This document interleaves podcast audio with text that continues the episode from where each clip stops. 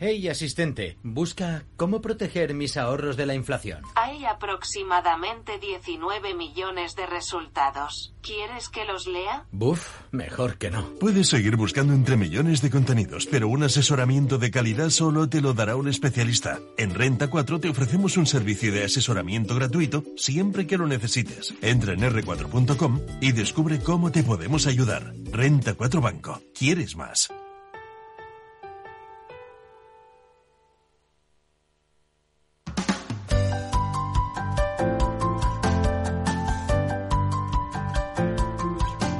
Capital, la Bolsa y la Vida. Luis Vicente Muñoz. Y ahora unos minutos para la inteligencia económica. En el foco el sector químico. ¿Cómo está?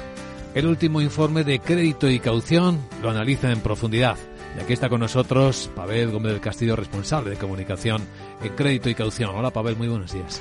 Buenos días, Luis Vicente. ¿Y el sector químico qué puedes decirnos? ¿Cómo están las empresas químicas? Bueno, pues eh, hemos querido mirar ¿no? en, uno de nuestros últimos informes al, al sector químico a nivel global porque al final mirar al sector químico no deja de ser mirar a la economía. El 98% de los procesos productivos necesitan productos químicos y al final, viendo cómo le va al sector químico, casi ves cómo le va a la economía global. ¿no?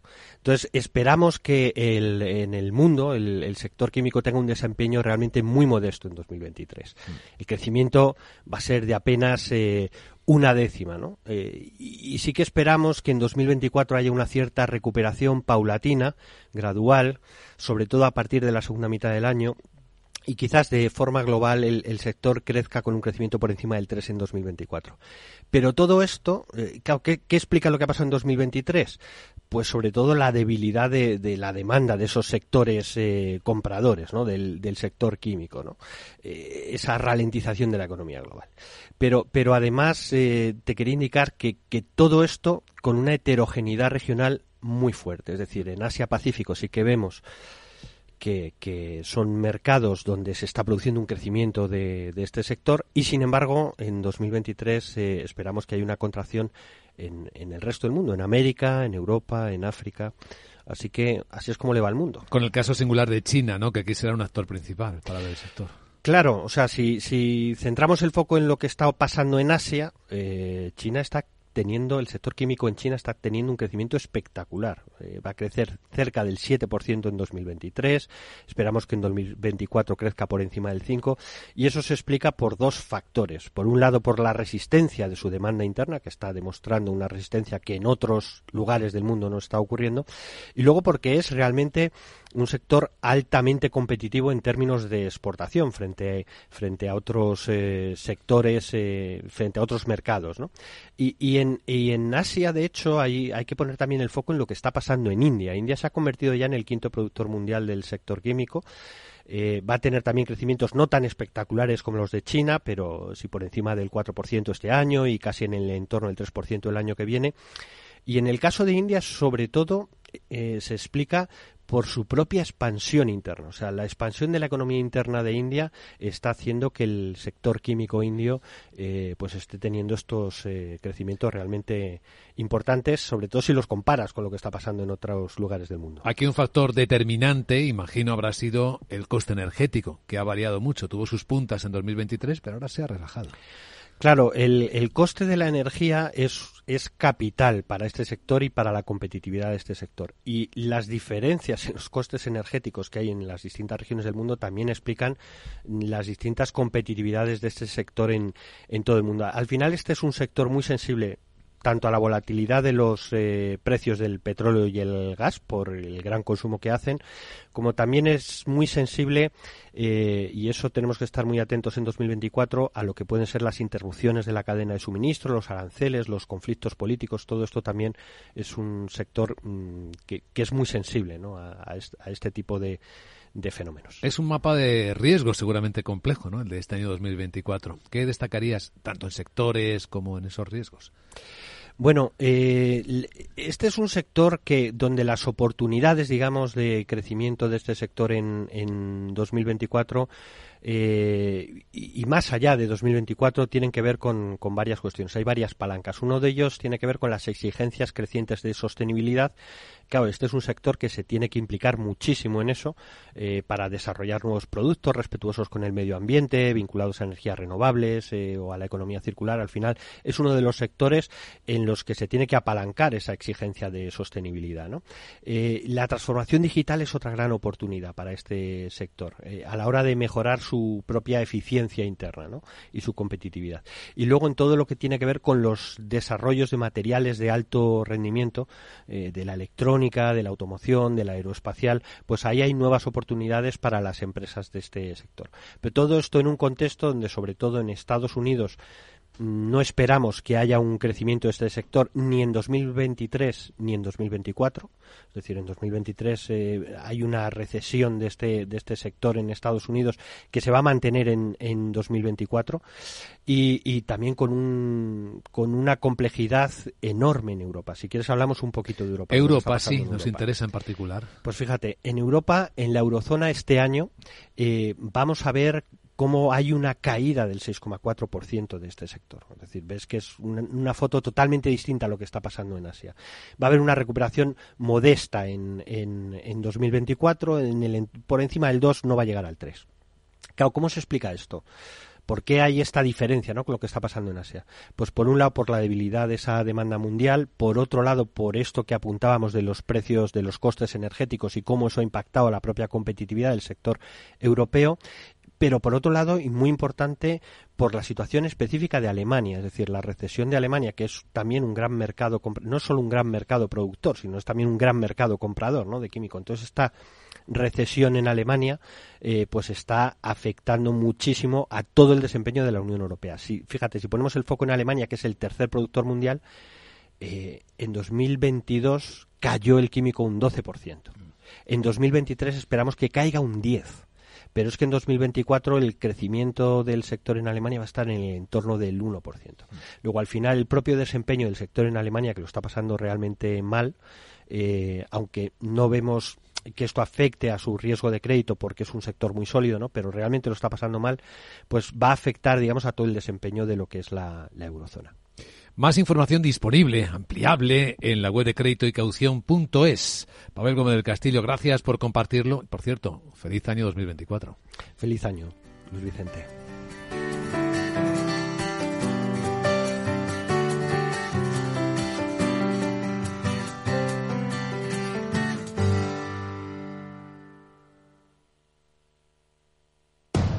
Capital Radio, 10 años contigo.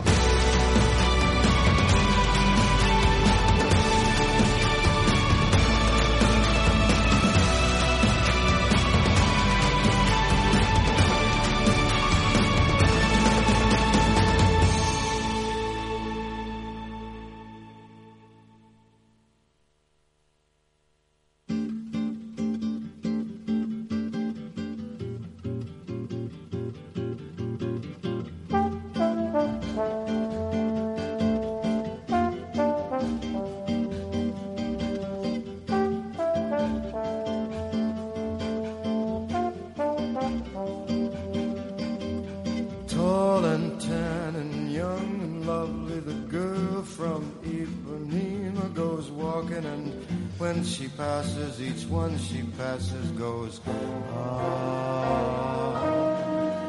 When she walks, she's like a samba that swings so cool and sways so gentle that when she passes, each one she passes goes ooh. But I watch her so sadly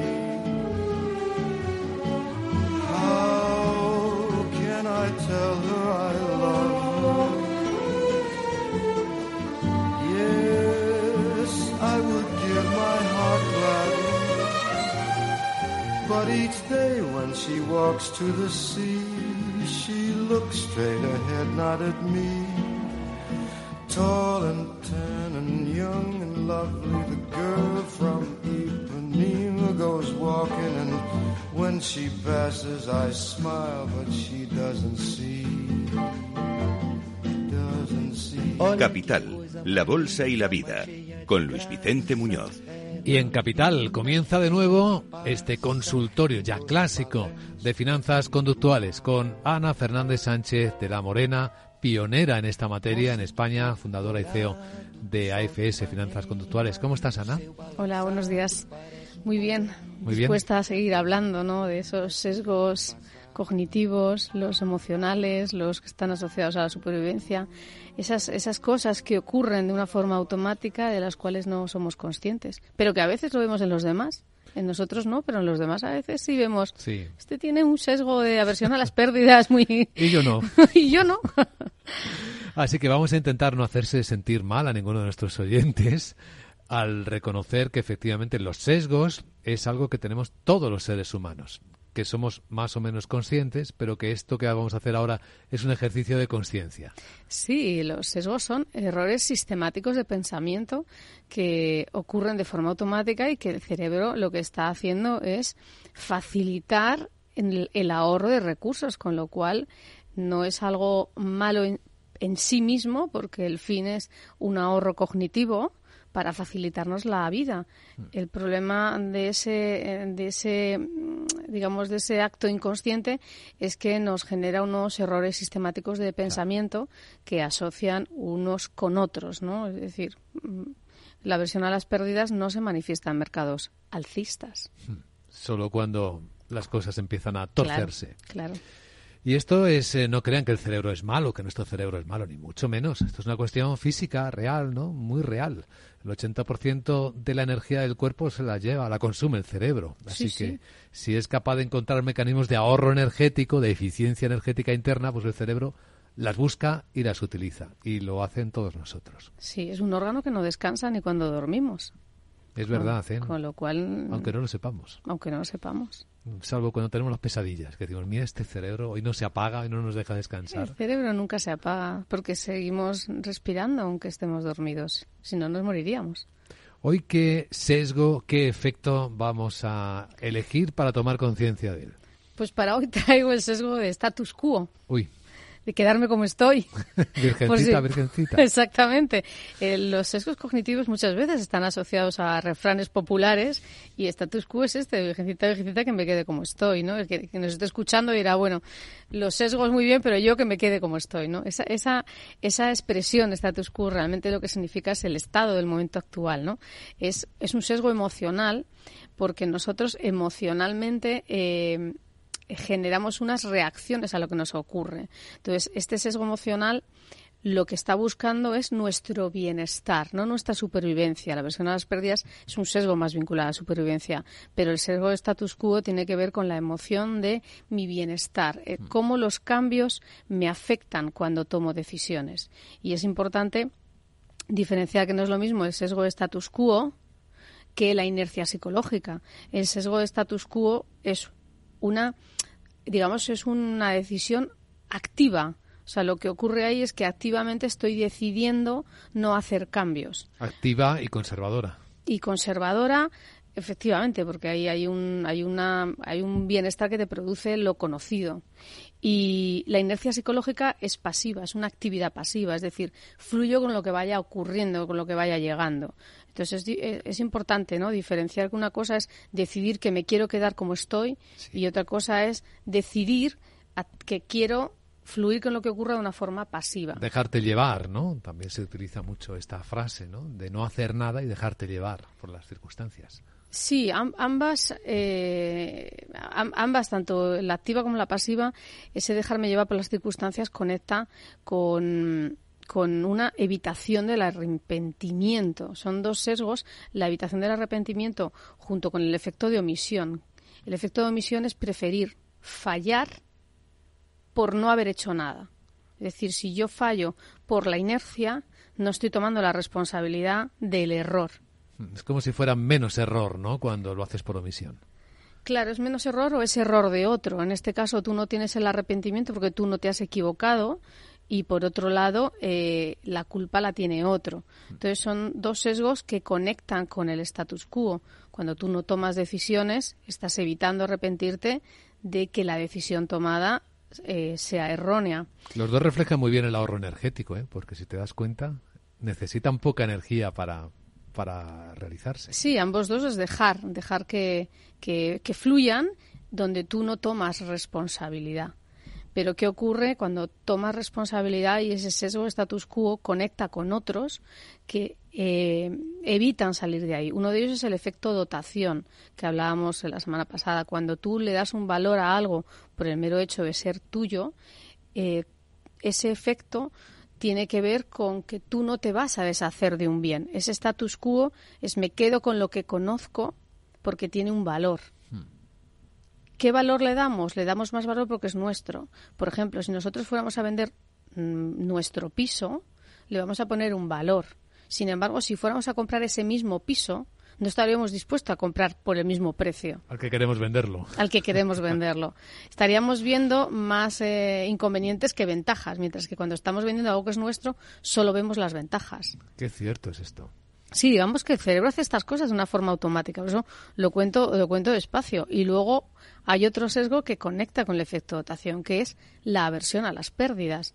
Cuando nosotros tenemos algo conocido, preferimos quedarnos con un producto conocido con una rentabilidad menor que arriesgar a un nuevo producto en el que podemos ganar más, pero en el corto plazo puede haber una volatilidad que nos lleve a tener pérdidas. Y es desconocido y es desconocido. Entonces, este sesgo de status quo, como ves, conecta con otros muchos sesgos que todos están vinculados con el bienestar y con evidentemente con el evitar la pérdida, que ese sí es un sesgo más de supervivencia. Así que los sesgos funcionan como las propias neuronas, se conectan unos con otros, eh, funcionan en red, enredados, ¿no? En algunos casos.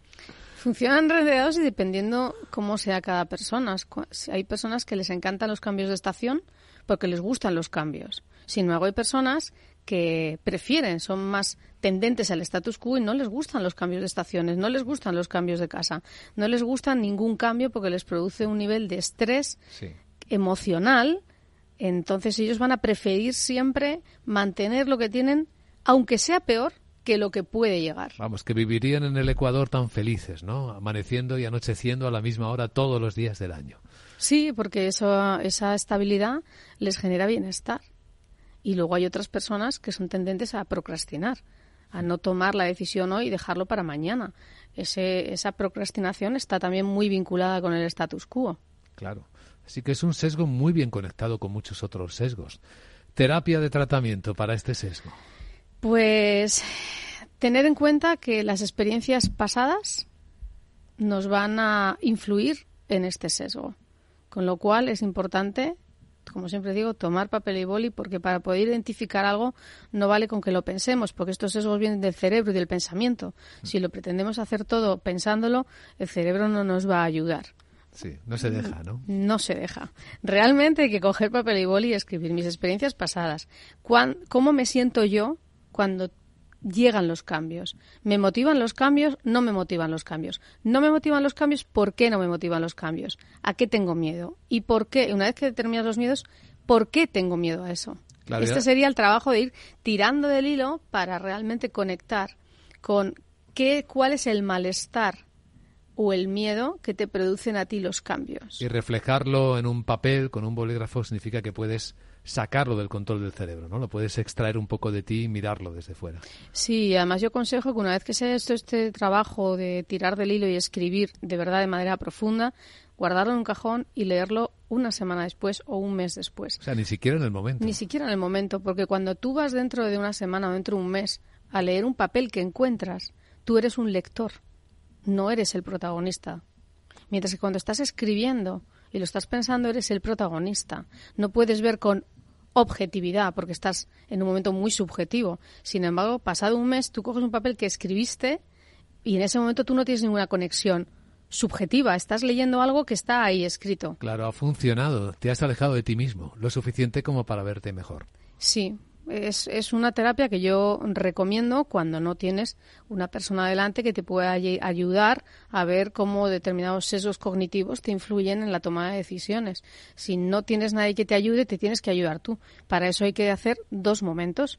El primero, el de la escritura muy profunda, y el segundo, dejar que la escritura pose y cuando tú ya tengas la suficiente distancia para poder leer con objetividad, entonces es cuando has, has de leer y ahí tú mismo vas a sacar conclusiones sobre lo que estás leyendo que a su vez tienen que ver contigo. Y de las dos maneras, ¿cuál prefieres? ¿La persona que puede hacer ese trabajo de espejo contigo, pero a la que también vas a proyectar tus sesgos? Claro, no es lo mismo hablar contigo sin tabúes que hablar con otra persona a la que probablemente le pondrás algún filtro o hacer el ejercicio tú solo.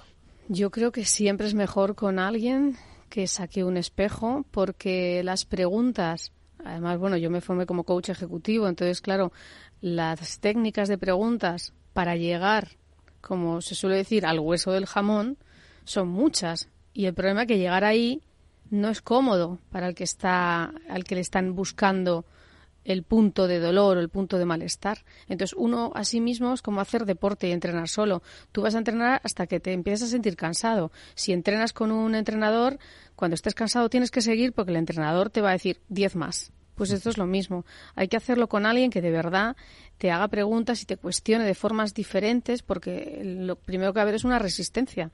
O sea, tenemos resistencia a que salgan cosas que nos resultan incómodas. Entonces, nosotros mismos es muy difícil hacerlo. Yo siempre recomiendo tener una persona que nos oriente a la hora de mm, todo, del protocolo familiar, de son muchas decisiones. O sea, yo creo que yo como asesora de, clientes, grandes clientes, para mí la figura de acompañar al empresario en todo lo que tiene que ver con el protocolo familiar no es solamente financiero ni fiscal, tiene también que ver con la situación de la familia. Tengo hijos, no tengo hijos. Esos hijos quieren la empresa, no quieren la empresa. Habrá sucesión, habrá sucesión negocio eh, realmente funciona para los próximos años. Es un negocio que se ha actualizado, es un negocio que ya no tiene sentido porque la tecnología eh, ha avanzado. O sea, yo creo que todo esto es muy importante tener a alguien de verdad que haga finanzas conductuales al lado de un empresario, de un inversor, a la hora de hacer un protocolo familiar en una empresa. Está claro que todas las esferas se cruzan, ¿no? La personal, la profesional, la familiar sí. Claro, porque el, señor que montó la empresa por y para sus hijos, ¿qué ocurre si sus hijos no la quieren? Mm, y eso pasa todos los días. Y el problema es que hay frustración en ambos lados. Sí. ¿Con qué frase nos vamos a despedir hoy y nos vamos a quedar pensando, Ana? Para hoy traigo una de Albert Einstein que dice, el mundo que hemos creado es un proceso de nuestro pensamiento. No se puede cambiar sin cambiar nuestra forma de pensar. Por eso era un sabio por decir cosas como esta. Ana Fernández Sánchez de la Morena, fundadora y CEO de AFS Finanzas Conductuales. Muchas gracias. Gracias.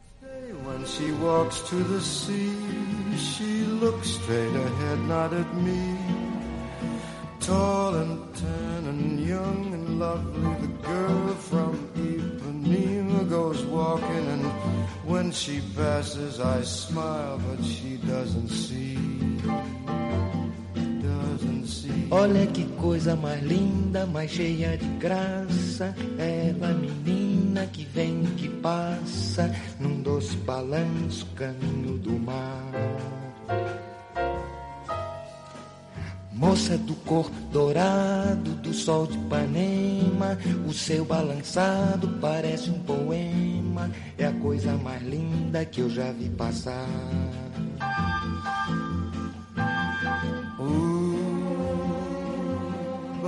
Capital, la Bolsa y la Vida, con Luis Vicente Muñoz. Capital Radio lanza el nuevo formato de Cripto Capital, todos los lunes a las 3 de la tarde con el maestro de trading algorítmico Carlos Puch Sajibela. Lo que nadie te cuenta, escúchalo en Cripto Capital.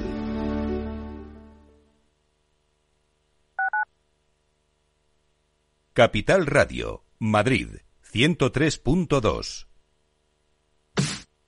Los viernes en Capital Radio te proponemos descubrir y comprender las estrategias de empresas con éxito que servirán de inspiración y ejemplo para la tuya. Escucha Metaempresas, un programa presentado por Andrés Arenas con la presencia y los consejos de expertos en distintas áreas y profesores de reconocida trayectoria. Todos los viernes a las siete y media de la tarde, Metaempresas, Capital Radio. Acción, emoción, pasión. Deporte en estado puro todos los días en el balance de la mano de Paco Lloret. Entre las 8 y las ocho y media de la noche, el balance de los deportes en Capital Radio. Capital Radio.